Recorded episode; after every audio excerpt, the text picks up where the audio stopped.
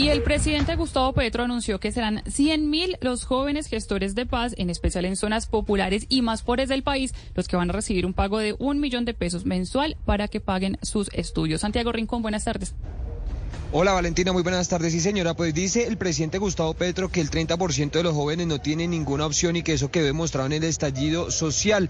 Dijo, por ejemplo, que el clan del Golfo tiene 6 mil miembros presos y que por qué no se ha acabado esta organización, porque dice él que el reclutamiento sigue haciéndose, por supuesto, en las regiones más apartadas del país. Por eso entregó nuevos detalles sobre el programa Jóvenes en Paz, que empieza el próximo año en todo el territorio nacional. Como usted lo dice, una inversión cercana a los 1,2 billones de pesos al año para pagarle un millón de pesos mensual a 100 mil jóvenes en zonas rurales y en las zonas urbanas más pobres de Colombia. Escuchemos al presidente Gustavo Petro.